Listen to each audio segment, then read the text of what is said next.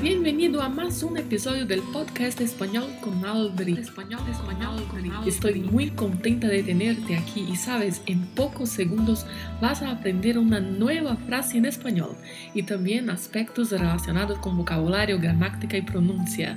El podcast definitivo para que aprendas frases del día a día en español está aquí.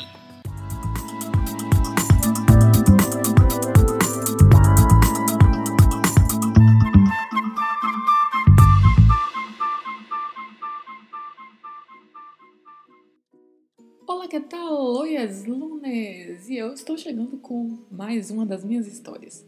Este ano completou três anos que, em um mês de janeiro como este, eu estava na cidade de Rosário, na Argentina, com duas amigas e iríamos naquele dia para Buenos Aires, onde passaríamos dez dias. As minhas amigas não conheciam a Argentina e eu estava de guia turística. Aprontamos tudo para ir a La Terminal, sim, La Terminal Olha a pronúncia terminal. Em português, chamamos de rodoviária. Onde tomaríamos el autobús.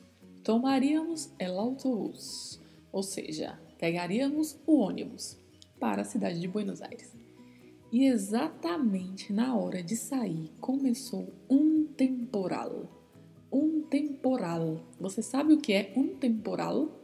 Sim, isso é é isso, quando tem muita lluvia, muita chuva e muito vento, muito vento, muito vento. Por conta disso, não podíamos sair. Então eu fui para o balcão de meu departamento para mirar o temporal. Dessa história nasce a frase de hoje do nosso episódio do podcast. Desde el balcón de mi departamento yo miraba el temporal. Esta é a frase que vamos aprender hoje, vou repetir. Desde el balcón de mi departamento yo miraba el temporal. Vamos falar um pouco dessa frase. Desde é uma preposição com significado similar ao do português. É como se disséssemos a partir de. Muita atenção à pronúncia. Falamos deste, deste é o E mais fechado e o S com um som bem marcado de S mesmo. A gente sabe que esta palavra no português a gente pronuncia o S com um som parecido com Z, né? Falamos desde. Em espanhol, não. Desde. El, que é o artigo masculino, o, balcão. Quem me segue no canal do Telegram já sabe o que significa, pois lá estamos em uma série de áudios para aprender vocabulários referente à casa. Vou deixar o link do Telegram na descrição deste episódio, caso você queira acompanhar também. Balcão, balcão é a varanda, é uma área aberta no prédio, em uma casa. A gente conhece também como sacada. Balcão, com esta pronúncia mesmo da letra L, tá? Muita atenção, balcão. De, que é preposição, mi, que significa meu, minha, departamento, que é apartamento. Vamos à pronúncia aí, departamento. Muita atenção com a pronúncia do R, porque ele tem um vibrato, departamento. Yo, que é o pronome pessoal para eu. Mirava, que é o verbo mirar, que significa ver, olhar. É um verbo de primeira conjugação, os verbos terminados em ar. E aqui está conjugado no passado, mirava. Mirava. Atenção que o B tem sempre um leve som de V. Então falamos mirava.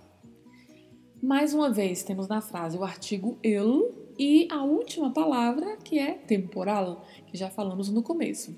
Temporal. Mais uma particularidade aí que é a pronúncia do L, né? Não podemos esquecer, com a ponta da língua tocando a parte superior da boca. Temporal. Então, desde o balcão de meu apartamento, eu mirava o temporal. Ou seja, da sacada do meu apartamento eu olhava o temporal. E foi isso que eu fiz mesmo. Fiquei ali algum tempo, até porque até mesmo as intempéries têm a sua beleza, não é mesmo? E o temporal tem a sua.